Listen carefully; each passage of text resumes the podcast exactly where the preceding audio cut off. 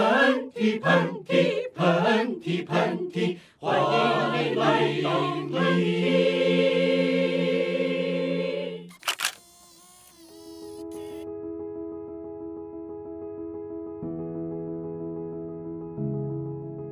大家好，欢迎收听喷嚏。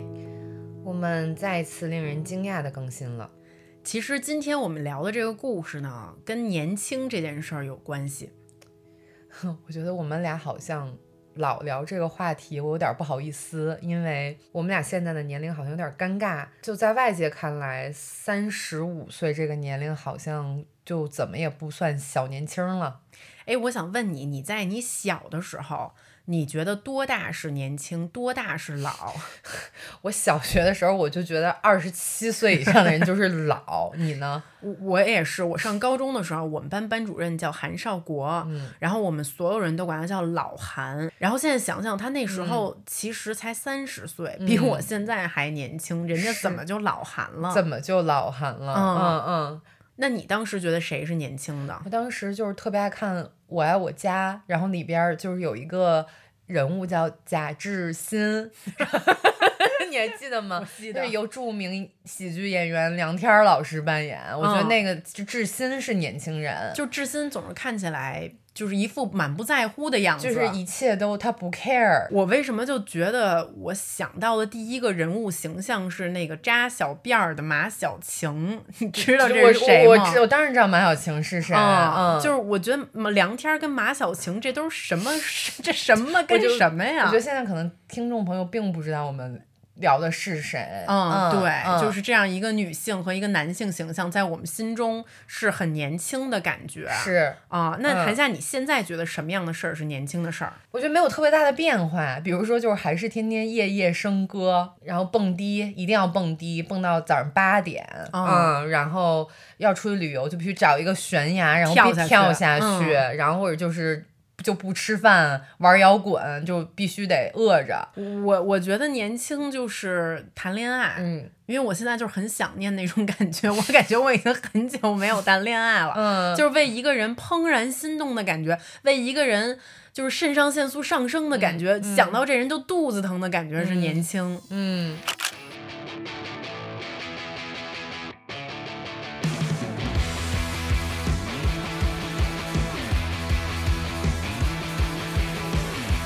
咱们这期关于年轻的节目呢，是由《海蓝之谜永续年轻生命力》的系列节目之一，也感谢全新《海蓝之谜奇迹云溶霜》对我们的支持。跨越了半个多世纪的寓言传奇《海蓝之谜》迎来了全新的升级。嗯，它在修护之上呢，带来源源不断的焕新抗老能量，让年轻永续。虽然说让数字年龄回转是不可能的事儿，但是我觉得对于咱俩这种好像一直在变着法儿的找到生命力的人来说，这个主题永续生命力并不是不可能。嗯，没错没错。那你觉得你现在年轻吗？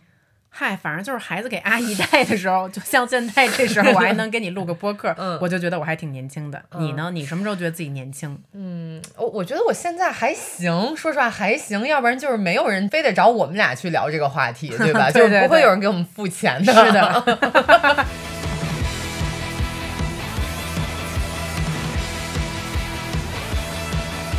那这一集呢，我跟韩夏就商量说，咱们就通过三个方面来聊一聊跟年轻有关的故事吧。好，然后第一个方面就是外貌和生理层面的。嗯，但是首先呢，就是要跟听众朋友们不断重申的一点就是，我们俩这次聊的许多角度都来自于我们已经三十五岁了这件事情。嗯，因为我们俩似乎觉得三十五岁是一个挺微妙的年龄，一个年龄，嗯对。那比如说从外貌的角度上嗯来说，你觉得你三十五岁的时候，你感到自己什么时候不年轻了？说句实话，就是我并没有觉得在外貌上面有多天翻地覆的变化，但是其实有一件事情，我觉得非常非常的困扰我，就是嗯，我现在是染发的状态。哦，是吗？啊就因为是我今天看到你的第一感觉就是你的秀发保养的非常好。就是我的秀发是染出来的哦哦真的嗯我跟你说，我我这一点上我也深有体会。你知道我最佩服的女明星是谁吗？嗯 是谁？就是特别呃，大概是几年前，舒淇发过一条微博，嗯就是展示她四十岁的时候，她头顶的白头发，她决定不染了。哇哦！然后那个时候，我刚刚萌生了我人生长的第一根白头，我记得很清楚，是二十七岁的时候。嗯嗯但我记得我看到舒淇那条微博的时候，我大概可能是三十出头，嗯就是年轻的朋友们，你们要意识到一件事嗯儿，就你从刚刚萌生白头发这个频率啊，可能仅仅是几个月你长一根嗯，儿，是，但是你一旦过了三十岁之后，你可能就它是是变以成了。醋状， 是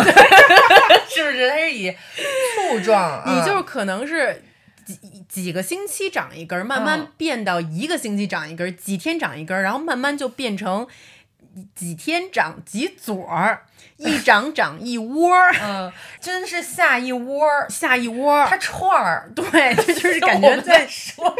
就串是儿。它在你头发上生痂了，你知道吧？嗯嗯嗯啊，这一窝儿那一窝儿的，而且，听众朋友们，很可怕的一件事是，你以为你看到你的头顶有一根儿，然后嗯这个时候你就说：“那我翻开，哎呦，我翻开底下看看是什么。”那个时候的心理冲击和视觉冲击是非常大的。是，结果发现他叔叔、婶婶、大姨、大妈全在下面它等着呢。底下是一家子，所以我就是当时看到舒淇，她拍了一张照片儿，嗯就是我明显感觉到她的头顶有好几窝，是然后她在我心中就是一个。特别艳光四射，又是美的很健康的那么一个女明星的形象是，是，然后我觉得她也是吃的很健康，她也运动，但即使如此，你仍然不能阻挡你的头上长白头发这件事儿。是，但是她非常坦然的面对，让我觉得很性感。嗯啊嗯嗯，因为我觉得以前这件事情好像是，如果你是一个有足够才华跟权力的男星或者是男导演的话。好像你有白发这件事情，比如说像周星驰跟徐克，比如说像乔治克鲁尼，他是一个有思想、有见识和有权利的一个代表。是啊、我我记得我爸小的时候，经常在家里面就叹气说。我要是周星驰，我也不染头发，我也不染头发。嗯，但是我不是周星驰，所以我还是得染头 发。呃我心里，我小的时候对这件事情印象特别特别深，我就想说，为什么你非得是周星驰，嗯，你才不用染头发？而且你想一想，就是起码男明星里还有像周星驰一样敢不染头发的。你现在想一想，女明星里面有谁敢演一部大电影在荧幕上不染头发？没有，我想不到，就我也除想不到除非你是一个真的是步入老年的这样的一对个女性的代表，是一个非常雍容华贵、非常知性嗯的那么一个形象。但是如果说你要是一个还跟时尚和美挂钩比较紧的这样一个女星的话，你是绝对不敢做这件事情是的，的，而且嗯我就跟年轻的听众朋友们说，就当你进入了三十多岁之后呢，你的皮肤就像韩夏说的，真的可能还是看上去状态很好的，是但是白头发，Honey、嗯 is another thing。是白头发不会因为你皮肤保养的多好，它就不一窝一窝的来。是。然后我曾经，说实话，我因为这件事情还是挺难过的，因为我也很难过。我还在某小书嗯上搜到了很多什么天天梳头二百次，刺激呃穴位，然后什么喝八黑什么九黑水，我也是，你五知道我黑为了喝水八黑水，我付出了多少代价？我就是我我 说到八黑水， 是不是叫八黑？我们就起个名儿叫 就是八，反正就是八黑豆、黑米、嗯对什么对黑核桃、什么乱七八糟嗯这些嗯东西，我就得去买那商场里的现磨的八黑，因为我觉得那里面可能没有防腐剂，我就已经长白头了，我就不能再吃防腐剂 了。跟你说，我就这次不是去欧洲旅行嘛，嗯然后呢，因为我要。打包的行李细节太多了，嗯然后我就忘了一件对我来说特别重要的事 情，八黑水，不是，是我拔头发专用的小小镊镊子子。我跟你说，没有白发困扰的听众朋友们，这这时候又不懂了，你可能就会想说，白头发拿手捏不就行了吗嗯，？捏不住，捏不住，嗯，它很滑，它就跟小泥鳅似的，它在你手中转瞬即逝。然后呢，所以说我的那个镊子，它又跟拔眉毛的镊子不一样，嗯，你知道吗？拔嗯眉毛的镊子呢，可能就是需要，可能就是它这个张开的这个这怎么它说呀是？那个细嘴儿的，啊，对，细嘴儿的，嗯对，嗯它嗯就是要一根儿一根儿拔的很完全。嗯但是拔头白头发的镊子需要可以张开的很丰满，嗯嗯，然后帮你，你找到了之后呢，又可以嘴儿稍微宽一点儿，嗯你逮住了这根白头发之后，你让它不能跑，然后非常利落的把它拔走。但是呢，我去欧洲旅行的时候，我忘了带我的小镊子了，嗯于是我有一个月的时间没拔白头发。嗯然后我回来之后呢，我就在镜子面前端详了一下自己嗯没有拔白头发的成果。嗯，然后，但是不知道为什么，我看完了之后，我反而稍微释然了一下，啊、嗯我就觉得嗯就好像也、就确实挺多的，嗯但是也没怎么样嘛，这一个月，嗯，对，不对？嗯也没有人盯着我说，哎，竹子你怎么长这么多白头发是啊、我觉得更多是我自己心里过不去是，啊、然后，但是呢，最后我还是拔了几根儿，我就是象征性的拔了几根儿，嗯我还是，但是我没有全给它拔完，嗯啊、就像你说的，我也不知道什么时候咱们可以克服这一关。对于我们俩来说也是一个很新的事情，是的，或者我在想说，也许当我们俩真正长出来第一根白眉毛的时候， 或者我们是俩就白腋毛毛的时候，嗯，我这个时候我们就真的和解了，因为就觉得身体它也开始它白了，它就是 telling you，、嗯我要白了。嗯，啊你只能接受我，嗯，去年摔了以后，嗯然后身体又健康了以后，我其实有在非常规律的回到我练块儿的、啊 我的这个练块儿的生活嗯当中。因为你知道，就是我刚开始练块儿的时候，那个应该是一九年的事情。嗯一九、年的时候，呃，那会儿还没有到现在这个年龄，还是几年前，三、三四年前的事呃情。哦我在此为不太熟悉这个节目的听众解释一下，嗯练练块块儿儿是 练块儿就是健身的意 思。但不知道为什么我们在我们这个节目里面，我们就一定要说练块儿，嗯因为我嗯们就是对块儿有啊一有一点些执念有一些就是不知道为什么的一些执念。然后我那会儿在 build 我这个 muscle 的时候，我觉得我还是有一定的成效的。是以及我是一个天生肺活量比较大的人，以及我是一个精神上比较要求自己严苛的人，嗯嗯嗯在那个时候的练块儿过程中，这个健身健美过程中，我得到了很大的身体的回馈，嗯我也很为这件事情为自己感到自豪和开心，嗯但是就在这三个月的练习的过程中，我觉得我输了。怎么说？因为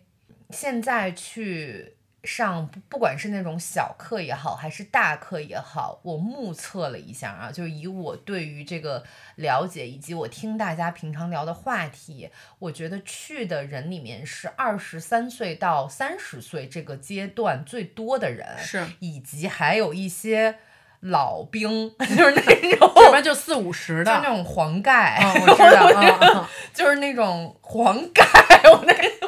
就是老为什么黄盖可能七十了吧？就是那种你还记得、嗯老人老就是很牛的老人，对，特别励志的那种，嗯，就一脱一身腱子肉，而且你知道，像某星星这种课是不允许六十五岁以上的人进入的哦，是吗？为什么呀？就是他们可能会觉得会出出事事儿儿，因为嗯他们的心率调的会比较高。嗯嗯但嗯是说实话，我不太喜欢这个规则啊，我也不喜欢啊啊啊嗯然后，但是就会有一些嗯偏向中老年的，一脱了就是特别勇、嗯那种身材。像我这个年龄段的人反而不多。嗯，因为我跟你说，听众朋友们，三十五岁的时候，你真的忙的没时间去健身，你真的是要挤时间去健身。以及你累到一定程度以后，你的身体确实是不是会展现出来一个最优的状态，在是这个情况下，嗯但是我就是觉得，嗯，在一些强度和密度比较大的运动的时候，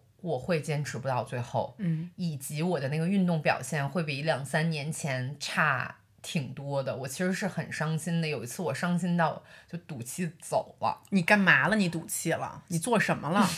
就是因为以前的课我是那种无论我状态好不好，我一定要坚持到最后一嗯秒，嗯然后做六十个 burpees，我做不到，那我就做四十九个，嗯我耗尽我的最后一丝，我燃尽韩韩韩姐的最后一丝力量和嗯呼吸。但是那天我可能做到第三十个，我真的觉得我坚持不住了。就是你跟你过去的自己的比，你输了，而且输的很明显。我输惨了，我输，我跪倒了，我嗯我倒了，我整个人的精神崩塌了，在那一刻，然后所以我就是气得我一甩毛巾，我就离开了那个教室。哎，那你有问过健身教练，你说这正常吗？呃，我问过，其实他说就是因为你去年可能有一段时间没有。呃，练以及你现在感觉你的骨头疼，就是你的膝盖疼，或者你经常有一种无力感，是人在三十五岁的时候骨密度会迎来第一次比较大的下降。说咱们得补钙了，是咱们得多喝牛是奶。呃，或者说你得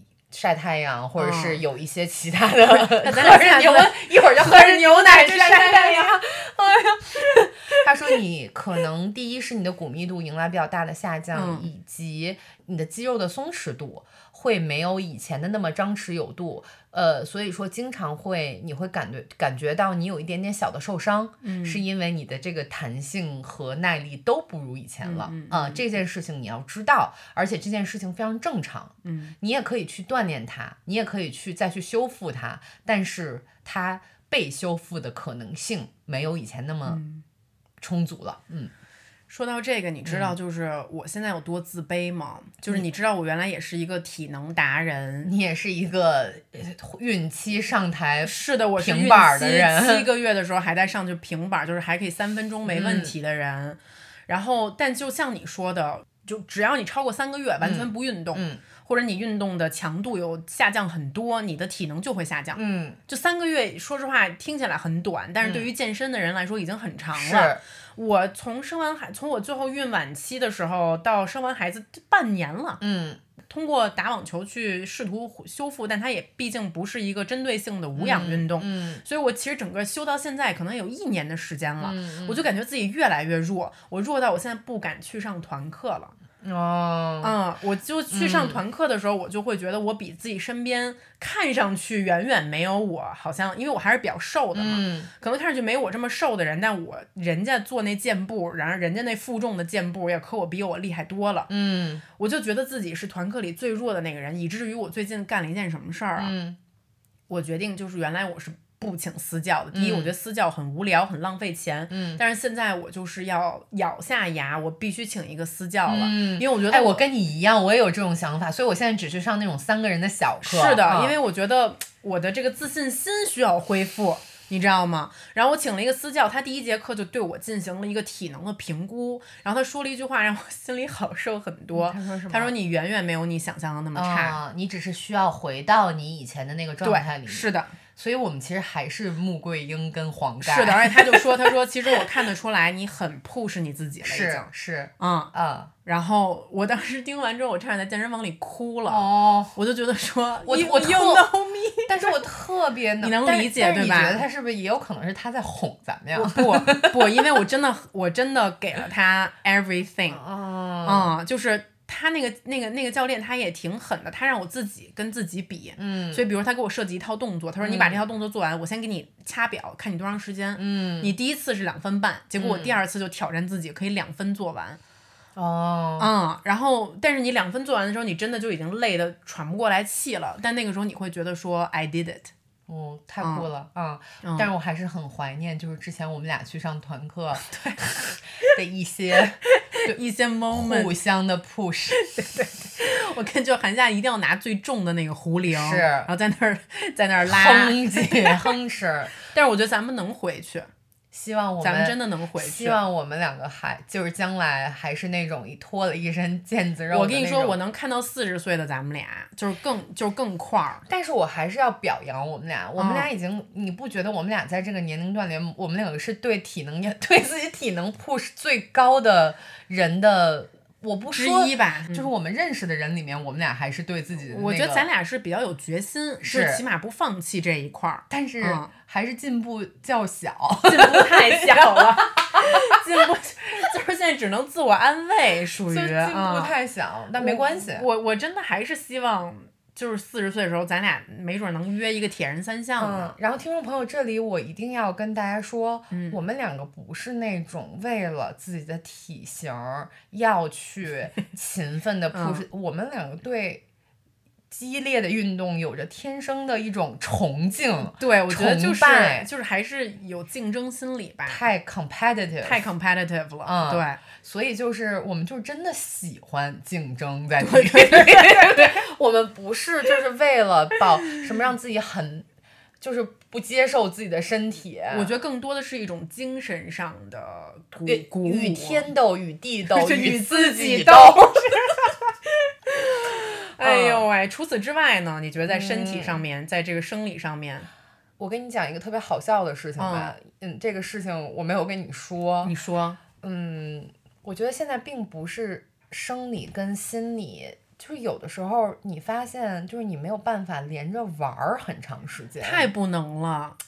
我最近有一个机会是有一个工作机会，可以给我两张环球影城 的票。嗯，然后我之前觉得我自己不是特别喜欢环球影城这种东西，但是我看了一下攻略，发现里面有一些很刺激的成人项目， 就比方说很大的过山车，嗯以及那种冒险，在黑暗里面冒险，然后像《侏罗纪公园》《变形金刚》又是我自己很喜欢的一些 IP，我很嗯喜欢这些东西。我前一段时间做了一个基因测试，发现我的一项指标非常低，就是我是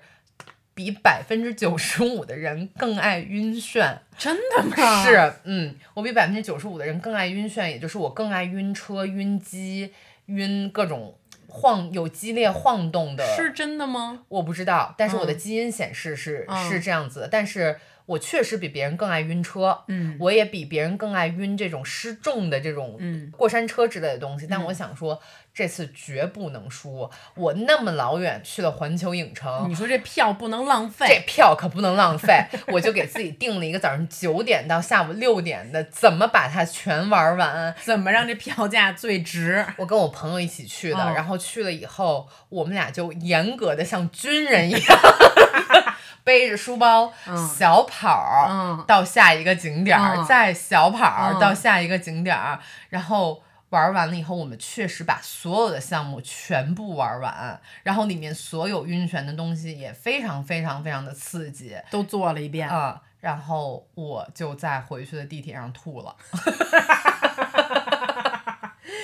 不是，是是，就是你是晕眩的反应滞后了吗？其实是晕眩的反应一直强烈的贯穿在这个整个军训当中。但是你就是凭着超凡的毅力，还是要把所有的项目给走完一遍。我就想说，我还是要年轻，真好玩儿，真棒，真环球，真侏罗纪，我也要跟变形金刚一起冒险。然后我在里边儿还各种调动大家的就气息。就是你在里面，因为你受到了视觉，还有什么嗅觉、味觉全方面刺激，你觉得你能咬得住这口气，但你回去的时候，你一下回到你都现实生活你了。哦都不知道我在里边有多么的年轻。就比如说，我们坐那小车在侏罗纪公园儿阴暗的森林里面蜿蜒前行，就会嗯突然小车就会说。任务失败，小车损坏，然后我就在那儿说为什么损坏，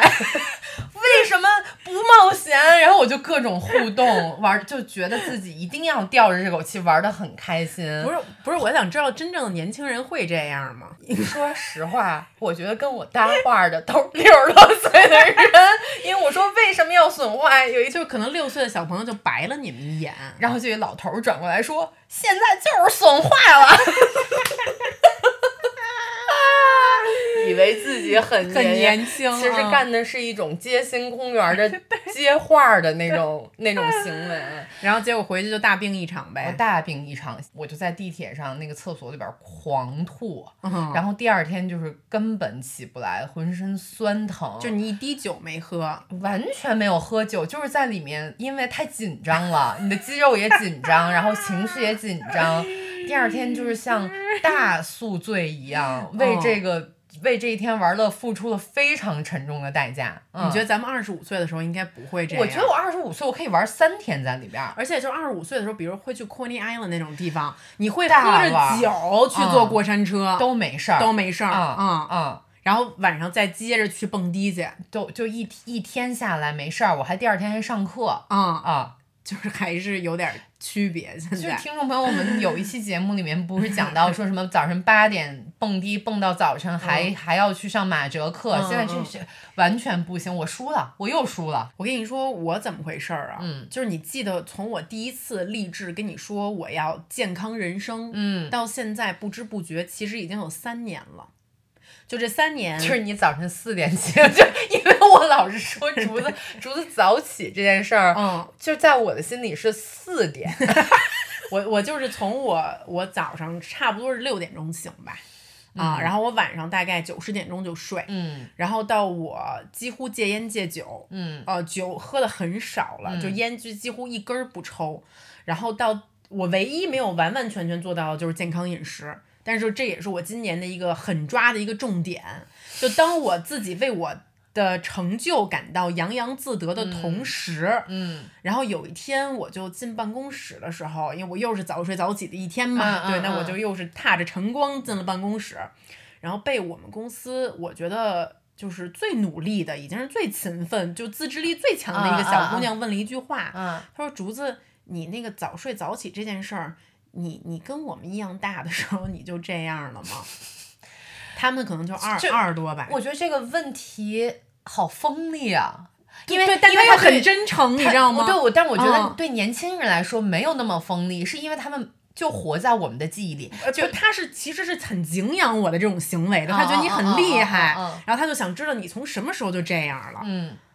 然后那个时候我突然有点伤感，又有点伤感，啊就讲觉得说这真的是我三十多岁之后才有的一种改变。嗯不知不觉的，因为你到了这个年龄，你为了让自己的身体得到充分的休息，你就变成了一个早睡早起的人。但是我嗯二十多岁的时候，我不是这样的。我知道。谁早睡早起？没谁有二十多岁的时候谁？就我现在回早想一睡下，早起这件事儿太不酷了吧？太不酷了，嗯它就是中年人和老人会干的一件事儿。我现在就是连周六周日我都六点钟起来，这就是我了。其实我现在有的时候在跟朋友交往的过程中，包括一些更偏独立，或者说是已经对于自己的外貌和年龄感这件事情有过深入思考的朋友，在聊天的时候，我会看到一种紧张。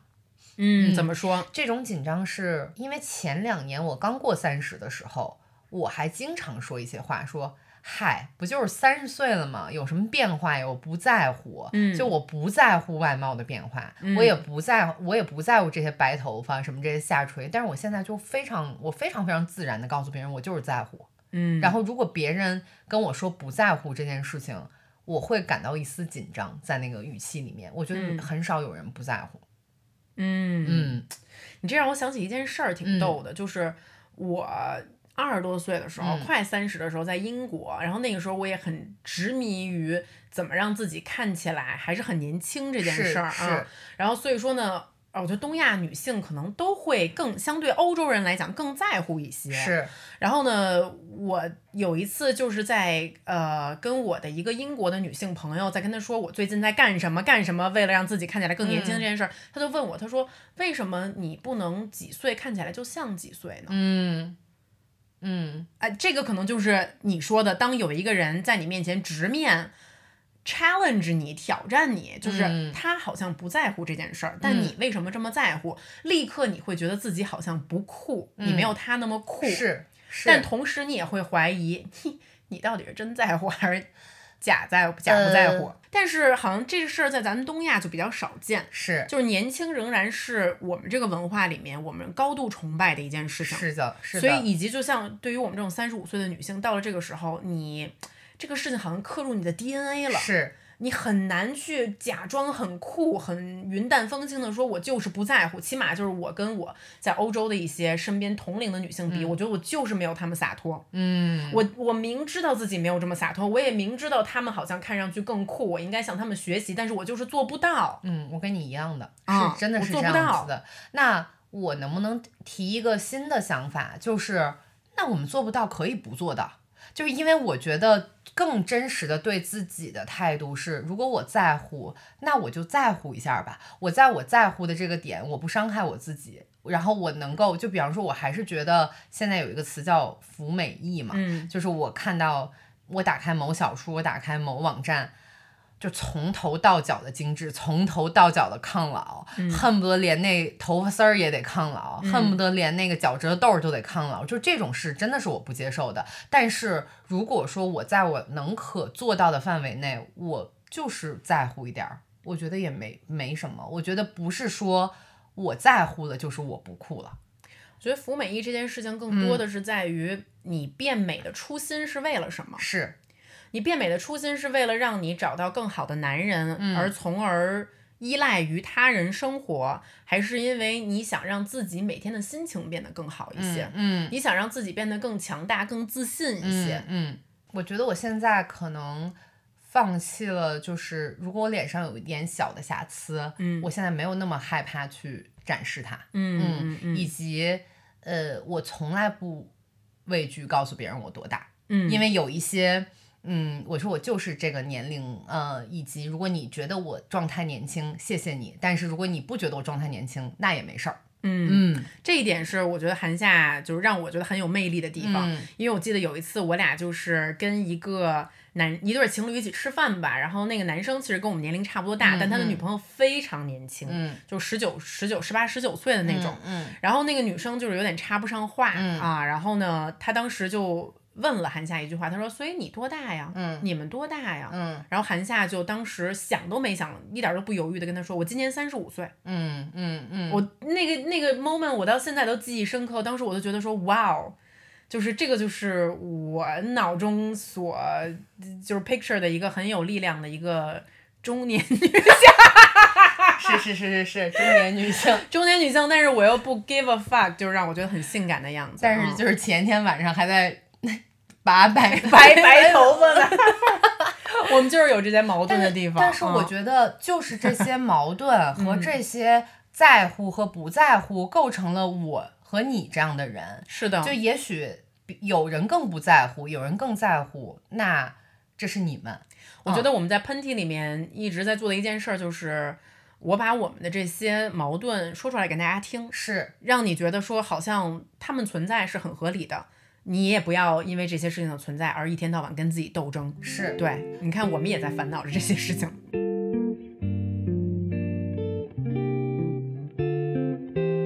那说完了外貌的话，我们说一说工作生活方面吧。就是作为两个三十五岁的女性，你觉得这个年龄让你在生活工作上面有什么新的感悟或者新的发现吗？我经常在剧组五六十个人嗯里面是年龄最大的。就灯光都没你年龄大吗？就是灯光可能。灯光现在的灯光，现在的灯光好都二十七八岁，就是都真都的啊是大师傅们啊。现在的录音师也都很年轻，大部分其实都是九五后，有的时候可能我那个风风火火的那个劲儿，还是让很多人觉得我是一个很年轻的很人，年轻的人，嗯因为我真的在里边儿，我就是走来走去，跑来跑去，大声喊，大声说话，嗯嗯，然后他们就会说导演你是九二年呢，九三年呢？ 我说真高兴，但是你，然后就有一次是不小心要给我订票，嗯看了我的身份证儿，他们说导演都三十 五了，这然后导演导演三十五了，嗯然后当时我就问他说你多大？他说他是九九年的，然后我心里想说我可以，九九年今年也不小了，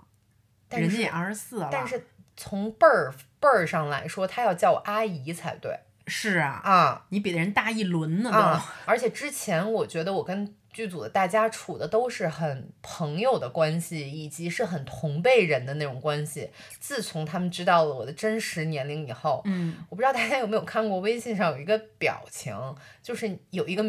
女明三线女明星走进来，然后大家就要恭迎她，啊 就要给她让路，就要为他下跪，就要给他让路。我觉得大家对我充满了尊重，就是韩导来啦，就是那韩导万岁万岁对万万万岁！但是那种尊重并不是说你是一个很有能力、很有名、很有气气场的人，而是说你我岁数到了，对我们这东亚这个长幼尊卑的这个嗯文化概念，就是要让你尊重老、就就是尊重尊重老人年长 者、尊重年长者。然后或者他们就会觉得你那个压迫感在这个嗯年龄的加持上就会更加的强，就是就是你要是觉得说你这个年龄是一个呃可量化的东西，因为你这个量化指的就是你之前的三十五六岁的女性的形象是一个那样的女性的形象啊，是的无论你做成多么不同的样子，你总要同化成那一类是的，啊。而且就是说到这个，我会觉得，就哪怕是现在的播客或者网络上在热议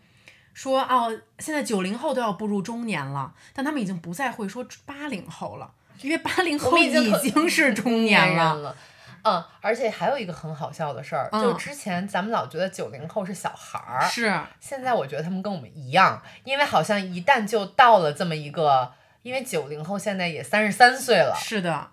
所以跟我们又有什么区别呢？是的嗯说到这个呀，我跟你说，我在上海有一种感受，嗯就因为你知道我搬来上海也转眼间两三年了，嗯嗯然后呢，我在北京不知道为什么我没有特别，我觉得上海是年轻人比北京更多嘛。比如说，我给你举个例子啊， 嗯就是。我弄头发的时候，在发廊屋的时候，我有一种特深的感 受。发廊屋，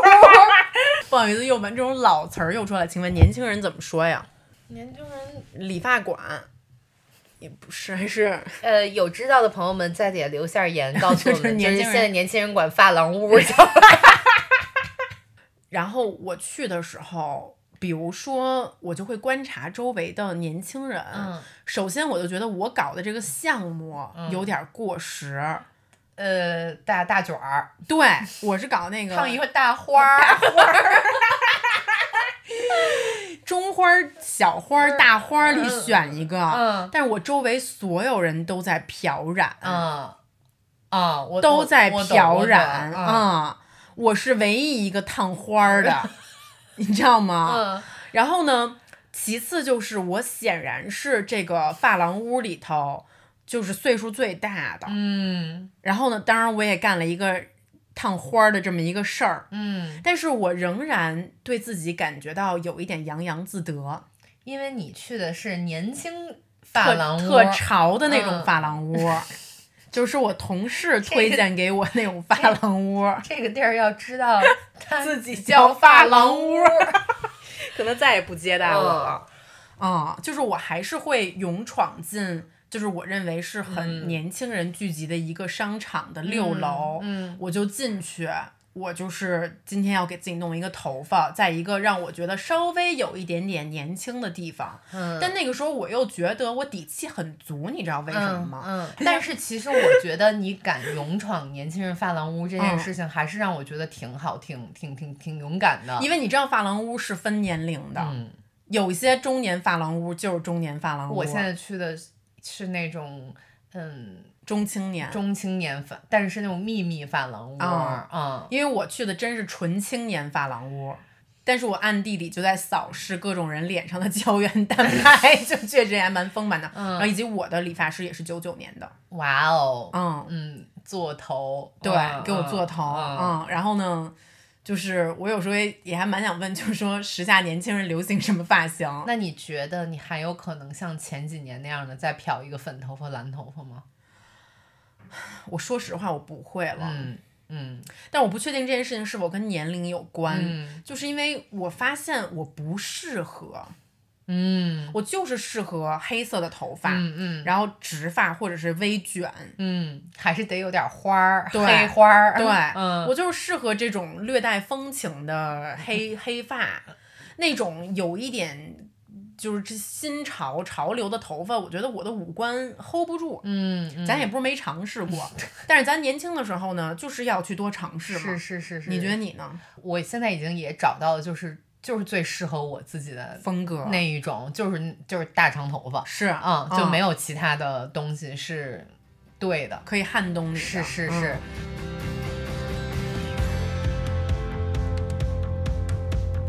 Time flies by and 嗯我有一个，我还是有一个，就是蛮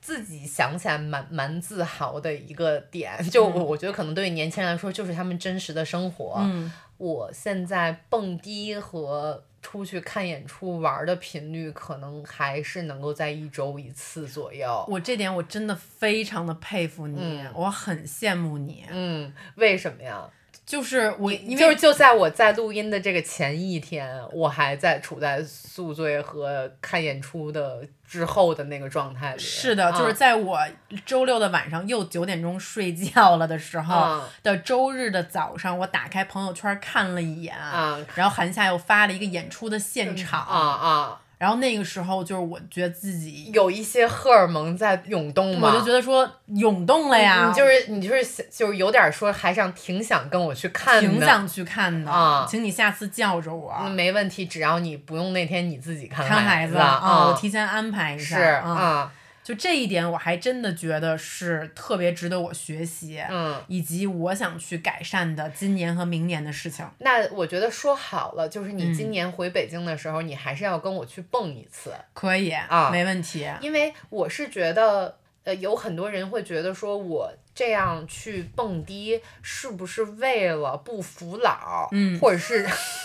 或者是装年轻，嗯但是我觉得我不同意，嗯，因为我干这件事情，第一还是因为我真喜欢，嗯我喜欢听音乐，嗯我喜欢。最新的，我喜欢，我好奇，我对嗯于最新的音乐人、电影什么我都好奇，开的场所我也好奇，嗯所以说我就是很喜欢。当我很喜欢这件事情的时候，这就是我年轻的那个点。哎，那我有一个嗯问题，就是但是蹦到早上四点还是有一点点儿累，还是嗯累啊、我有一个问题，就是那你会担心你是全场看上去最年长的那一位吗？我觉得我不担心，就是也许在某些程度上，我就是年全场年最年长的那一位，但是在可能还是会有一些人让我觉得很惊讶的是，你每次去蹦迪的时候，总会后边有一排是这个 old club，啊俱乐，部的。然后，但是我他们的存在让我觉得很好，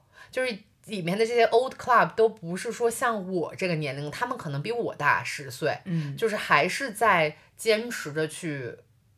吸取这些东西，去看这些东西。嗯我就觉得这个就是他们热爱的东西，他们就是喜欢在那里。嗯嗯，嗯，你我想采访你一下，就是继续问啊，嗯那这个 old club 里面男女的比例是什么样的？哦，基本上都是男的。啊、嗯，就就其实这是我就是挺想去表达的一点、啊，是，，嗯，就是因为我也见过那种四五十岁还在外面玩的男的男的啊很多，是但你真的很难见到四五十岁还在外面玩的女的，那就让他们，就我现在有点责任感，你我要有责任感，啊，你我得老当觉得这我个人。我我、嗯 我觉得在某一些。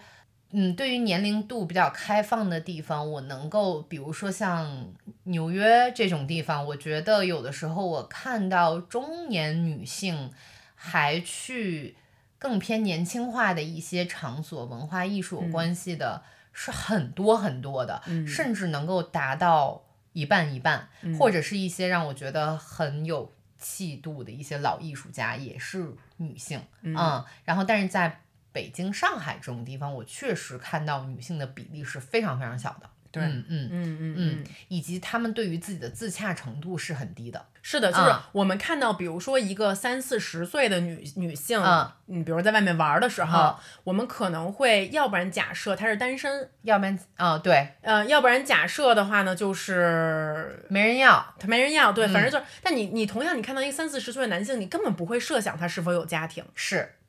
这个这个附加条件在那个情境中不赋予给她，是你的，天然的赋予给她，他也没有根本没有这些担心，是，嗯，嗯。他可能更多的就是纯粹的爽，就是我作为一个雄性动物，我出去就是我还是很有能力，是，我还是很有资本，是啊，你看我可以玩的多多多多开心多爽，嗯，他对不会像我们在这里细枝末节的去剖析这件事情，没错。所以我我有一个特别大的希望，就是我还是希望以后在这些场所能看到更多像我这个年龄的女性，以及她们就是自然的出现在那个场所中，没有人问她们多大，没有人问她们这些问题，以及她们为什么要到这个地方来。我觉得嗯就是很自然的获取快乐。嗯，嗯是的，嗯，冲着这一点你也，得我去今年也得去。三次吧，三就是次吧给你可以就是嗯三次，咱们也不多，二孩零哎毕竟孩子三也年毕竟孩子也大了，啊，嗯对对，啊我在这儿立下这个目标，嗯。我要去蹦三次迪，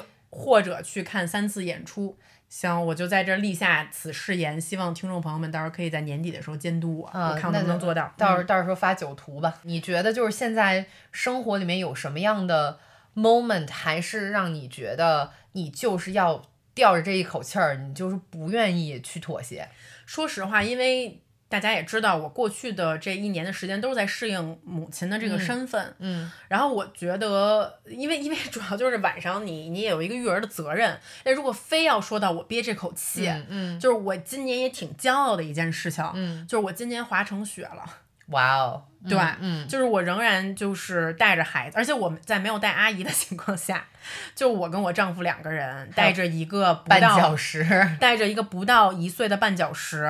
我们去法国滑雪，滑了一个星期的时间。嗯我几乎每天都在雪上，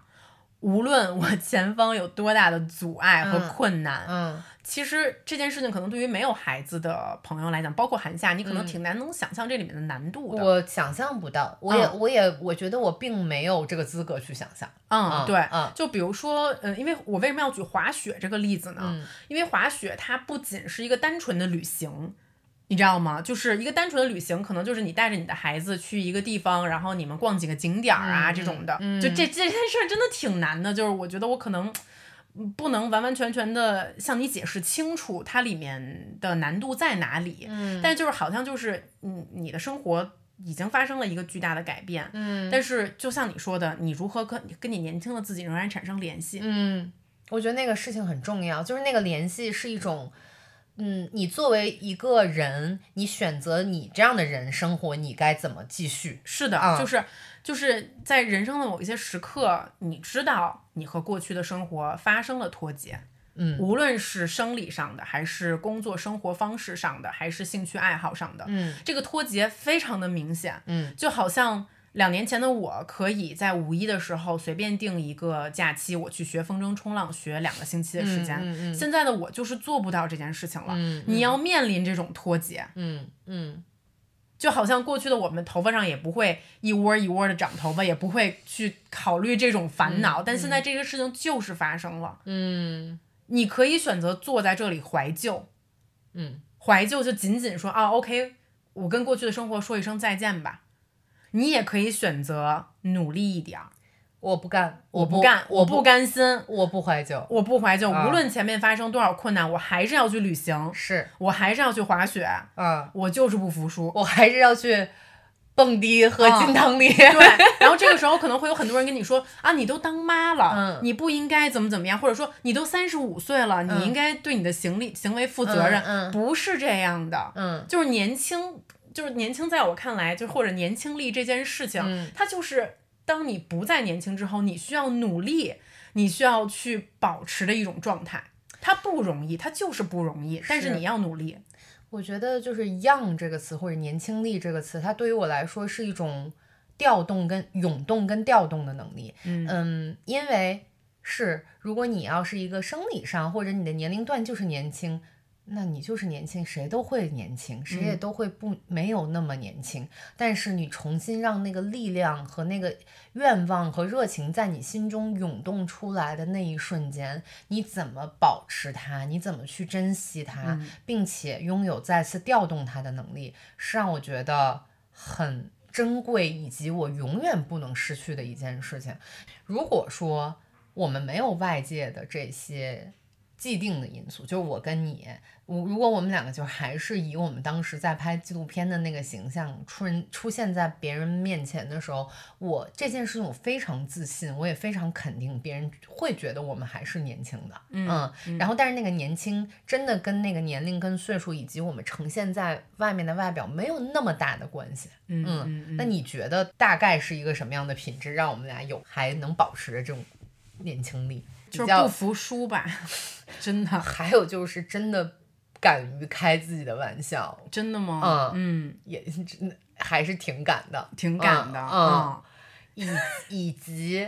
呃，不管是我们笑话别人也好，还是笑话自己也好，还是愿意去认识更多的东西也好，我觉得还是我们俩还是很好奇。嗯，嗯，是的，嗯而且我觉得前方也算是有一些偶像吧，是，啊、就是你总能看到别人在做什么，嗯然后这个这个人的一些事情能鼓励你。嗯，你有女这种女性的 role model 吗？因为我自己天天呃看很多很多新的影视剧，然后我也觉得我非常喜欢很多影视剧里面。就是三十五岁到五十岁这个阶段的一些女性的形象，那甚至是比我现在这个年龄还要再大个十岁。嗯，我觉得我们的银银幕里面也非常缺失这种四十五岁以上的非常有力量以及拥有我们刚才说的这种年轻力的女性的形象。我记得印象特别深是，嗯，有一个女演员叫那个朱莉。Delpy，你知道这个女演员，她是演那个呃《Before Sunset、嗯那个那那一一系系列列的嗯那个法国的女演员，嗯嗯嗯，他最近其实做了一部剧，是应该是前两年的事情，叫《四十才开始》。嗯它里面就聚集了一些四十岁以上的女性，她们里面有功成名就的，也有离过婚的，也有四十多岁的时候还是一副玩世不恭的样子。就是这一些女人，四十多岁的女人在一起去重新建立一个生活的秩序，重新的去打破一些刻刻板的印象和刻板的声音，然后怎么去拥抱自己四十岁生活的这种剧集。然后还有一个是我之前特别喜欢的一个美剧叫《绝望写手》，它那个里面其实写了一个六十多岁、将近七十岁的一个脱口秀的女女演员，曾经很红，但是她要重新去巡演，就是很 rock star 的在路上巡演，怎么找回自己在二三十岁的时候。作为一个脱口秀女性演员的那种真诚和那种激情，嗯，还有这两年我们非常受欢迎的一个韩韩裔这个美美籍女演员演的呃一个剧叫《系主任》，她其实是讲我作为一个事业女性，一个大学教授，我是否可以打破这个天花板去当一个系主任？其实，在这个里面，他们去要求自己的。所拥有的生活状态和生活目标都是非常年轻的，嗯嗯，就是我怎么成为一个新人，嗯嗯，我怎么抛弃我之前的富足的、舒适的生活，重新放到一个偏混乱的秩序里面，重新的去找到一个我更满意的那个自我。我觉得嗯这个是非常非常年轻的一件事情，甚至是我们只宣扬年轻人可以去做到的那个事情。但嗯是这些女性被描写出来的女性，其实是我的 role model。这两年的 role model 就是我看到她们，我会觉得 OK，这样的生活已已经已经在我身上经历，然后我也可能会再去经历她们。嗯嗯嗯。嗯刚才韩夏说了一些影视剧里的人物，那我就说一个现实生活里面的人物吧。其实我还挺欣赏 Amal Clooney 的，嗯就是他其中最有名的一个身份是乔治克鲁尼的妻子，嗯但实际上了解这个女人的人都觉得乔治克是乔治克鲁尼高攀了她。嗯就在我心中，她确实是一个很完美的女性。嗯，然后她就是一个出生在黎巴嫩，然后但是在英国长大的一个女律师。嗯然后但是她其实最主要的身份是一个人权律师。嗯所以说，而且她其实作为乔治克鲁尼的妻子，你很少看到关于她主动的去讲自己故事的采访，嗯或者说是就是想去炒作自己的事情。你看到跟她相关的为数不多的新闻，全部都是出现在法庭上面的。嗯嗯，然后呢，我会觉得，因为她是一个很美丽的形象，嗯她本身真的很漂亮，就是你看她那张脸，你觉得她作为一个好莱坞明星都完全完完全没有问题。你首先想不到她的另外一层身份是人权律师，而不是因为她嫁给了乔治克鲁尼，可能根本没有那么多人认识她的存在。对，然后呢？那你又想到这样一个美丽的女性，我们对她的误解，首先没有停留在啊，OK，她就是一个花瓶，她嫁嫁给了一个有名的一个好莱坞的男明星。我觉得她自己也在有意控制这种形象，而保证她出现的时候就是在法庭上，她是一种专业的律师的形象出现。嗯而让我比较动容的一点就是，我有时候可能会去看她一些出庭的一些视频，嗯比如说打动我的是，他会为一个被 ISIS 啊、凌辱的一嗯个、呃女孩儿，就是中东的一个女孩儿，然后去做法庭上的辩护。嗯嗯，他可能会去细枝末节的去了解他到底是怎么误入歧途，他怎么进入 I I ISIS，他又怎么逃出来的。嗯然后他试图用法律的手段去对这个让他认为非常男权的、非常黑暗的恐怖主义组织，嗯希望可以在法律上对他们绳之以法。嗯嗯嗯，然后它让我能看到一种就是女性刚和柔的一种结合吧，嗯就是你觉得哦，OK，一个女人可以既聪明又漂亮，她可以在乎自己穿什么，嗯她可以保持自己的发型永远完美，嗯没有关系，但你无法阻止她去用自己很专业的知识、很专业的经验去做让人觉得很值得敬佩的事情。嗯嗯嗯嗯嗯，嗯就是从这个角度上，虽然说我觉得她有点过于完美了吧，嗯作为一个人类，有的时候也许会给我们普通的女性一些压力，但是总觉得好像在远处有这样的发着光的，虽然说她有点过于完美，让你觉得无法靠近的女性，她存在着，嗯，能让我们看到更多的可能性。没错。嗯嗯嗯嗯嗯，因为我觉得年轻力或者说是永续这种力量，有一个对于我来说，它其实是个动词嘛，嗯就它绝对不是一个我们用很多词去形容它的东西。它的动词，我觉得我觉得就是不停的去创造，嗯就一定要去，就无论我是谁，我在什么样的年龄，我处在一个什么样的境境遇，我要不同地去，我要不停的去创造，我可能创造的是一件作品，我可能创造的就是一种生活方式，属于我自己的那种双生活方式，一种全新的念想都可以。我觉得创创造就是我们刚才提到的这些女女性，她们其实一直都没有停下来到一个无法再前进的点，她们一直都在前进。我觉得前进跟生命力这件事情是特别有关系的。嗯，嗯你说的没错，因为嗯我们会特别理所应当的认为年轻的人就应该前进，嗯你年轻，你就是要去做新的事情，你就要是去体验新的事情。嗯，而好像假设你到了三十五、四十岁的时候，你的该体验的事情就已经体验完了，嗯你的人生就应该框架被固定下来了。是，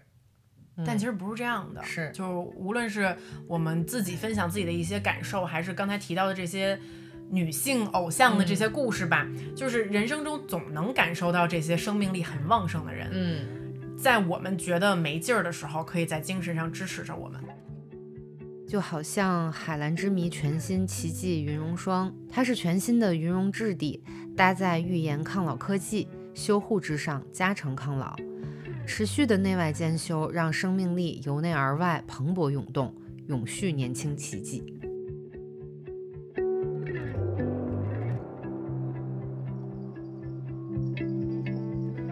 就是作为三十五岁的女性，嗯跟年轻的时候自己比精神层面的变化，嗯我先说一个吧，就我觉得自己稳重了挺多的，我不知道你能不能感受到，我觉得你太稳重了，你有的时候稳重呢，有一点让我觉得吓人。嗯，就我变了挺多的，嗯在这方面，因为年轻的我是一个特别咋咋呼呼的人，就是他恨不就以大听众朋友们年轻时候的竹子就恨不得就这件事情还没有过去多久，就恨不得可以在大庭广众之下跳大腿舞，就是嗯我身上可能发生了一件小屁事儿，全世界的人下一秒就知道了。是啊，我就是那种完全不想去掩藏自己的喜怒哀乐，然后有什么事情就要立刻拿出来跟朋友分享，还要大说特说、大聊特聊的而人。且我们还会在大街上就是跟别人吵架，对，就是就是没有什么，我我就觉得稳重是一个离我毫无关系的词。是我也看不到稳重能带给我的人生任何优势。我觉得人生就是要此刻尽兴，人要生说就说，人生就是永不稳重，对，就是永不稳重。 嗯，嗯，就是咱咱们俩年轻的时候，其实你是你比我那时候还是稳稳重重很一多点的儿的，啊，你对现在比我稳重，真的吗？啊就是我我会觉得我大概三十到三十五岁的这五年发生了一个稳重上的巨 变。 就是有一些可能熟悉我的老的观众或者听众都会给我留言，说你稳重，说我成熟了很多。嗯啊，这真的是经历了一些挫折吧，让你会意识到，有的时候稳重是有它的价值存在的。就我并不觉得变得稳重是一件不好的事情，嗯就是听众朋友们，我觉得它是一个很难避免去发生的事情。嗯嗯就好像你的人生一定是会起起伏伏的，嗯，但是你活了更久了，你很难不在里面学到一些什么东西。嗯然后，但是就像韩夏说的，你什么时候可以选择稳重，什么时候还是可以放开自己，嗯这是一个人生的智慧和是哲学是啊、这个我们都需要学习是啊。嗯，然后，但是其实有一点，我也不知道是可悲还是它是一个无法就是逆转去发生的嗯一件事儿吧。就比如说我年轻的时候，嗯，在我身上发生了一件不好的事情，嗯嗯，我会立刻跟朋友倾诉，嗯比如说跟男朋友分手啦，嗯然后工作遇到了一个挫折，嗯还是说跟爸爸妈妈吵架了，我会可能跟朋友说的一五一十，嗯然后我会因为这个事情、这个故事的一些细节特别过不去，嗯就一定要朋友给我把这件事情梳理顺了，我好像心里才好受一些。嗯但是现在你可能是更相信你自己的判断了是的。啊。你觉不觉得你有没有这种感觉？就是你如果发生了一件很大的事情，你先会自己消化很久，是是是，嗯，然后你不会急着去跟朋友去说不了，会，或者你嗯、跟朋友说的时候，它已经是一个结果了。呃对，或者是你有你你已经总结出来了你现在的困难和你。你的困难到底在哪儿？是的你希望朋友能给你一些建议，是但的是它绝不是一个只是情绪上的就宣泄。是的，就是从另外一方面，就是我们的情绪也稳定了很多，是我们不需要别人给我们梳毛了，嗯自己可以去梳了，就我以前经常会觉得有那种气的， 就是浑身发抖，发抖，然后嗯、气的哭，嗯然后就是那种就是嗯别人这样对我，就是经常会有一些那种，就是我现在嗯不会还了是会有内心的生气、涌嗯生气、难受、烦闷，但是我不太会觉得这件事情会超过一天的时间，嗯，嗯我觉得在精神这方面，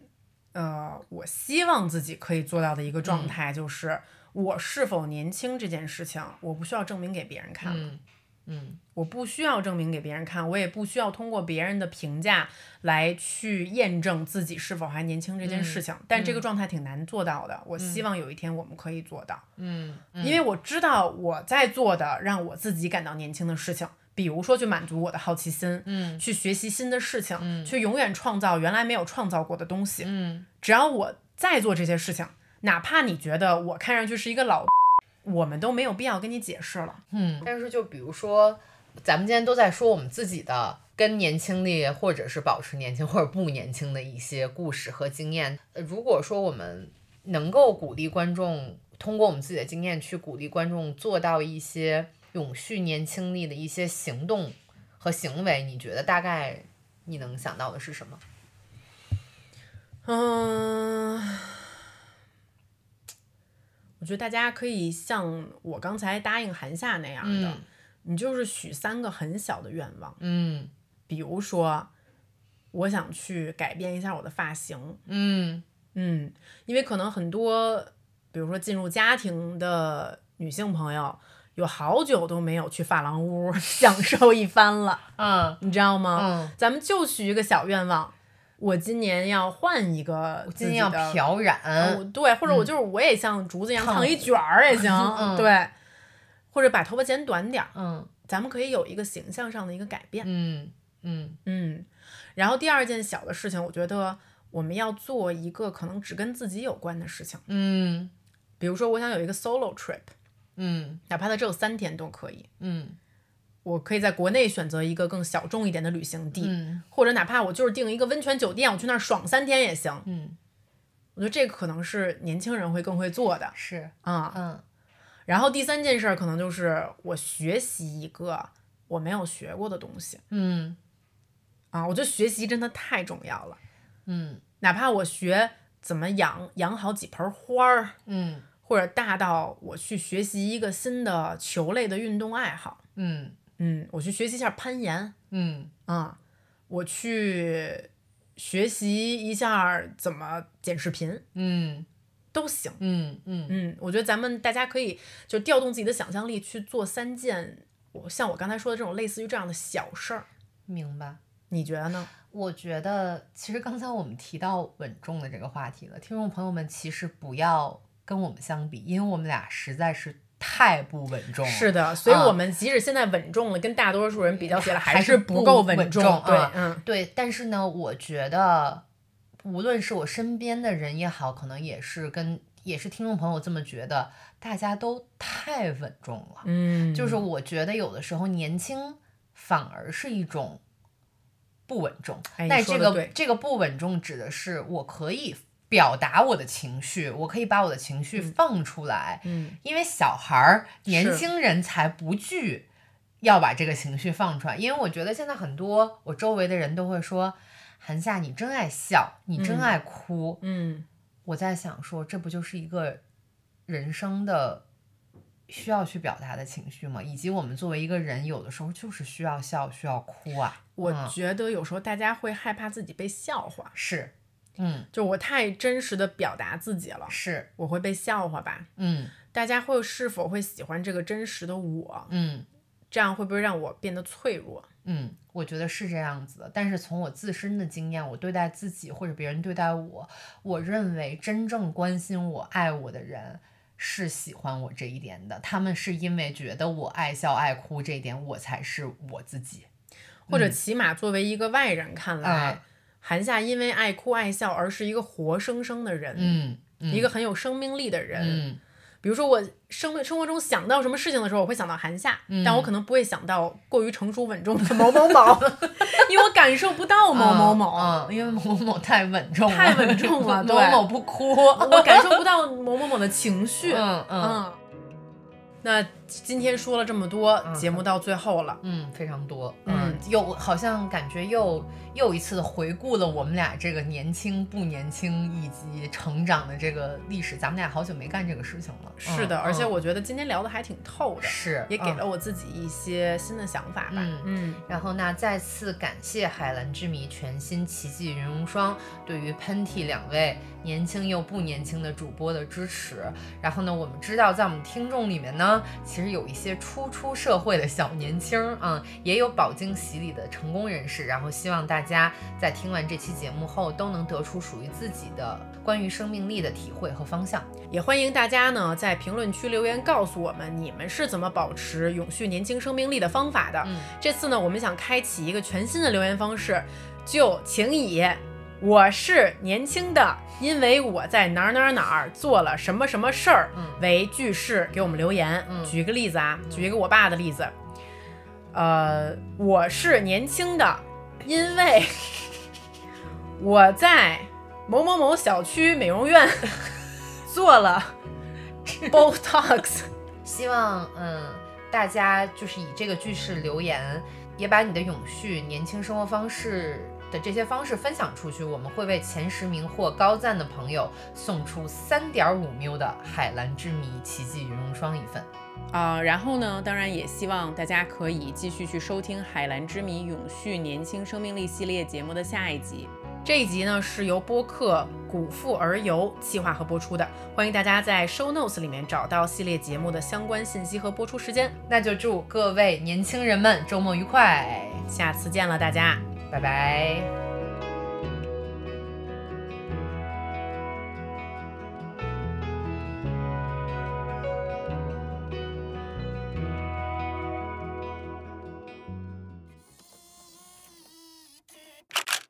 相聚欢，别亦难。待到下期喷嚏时再相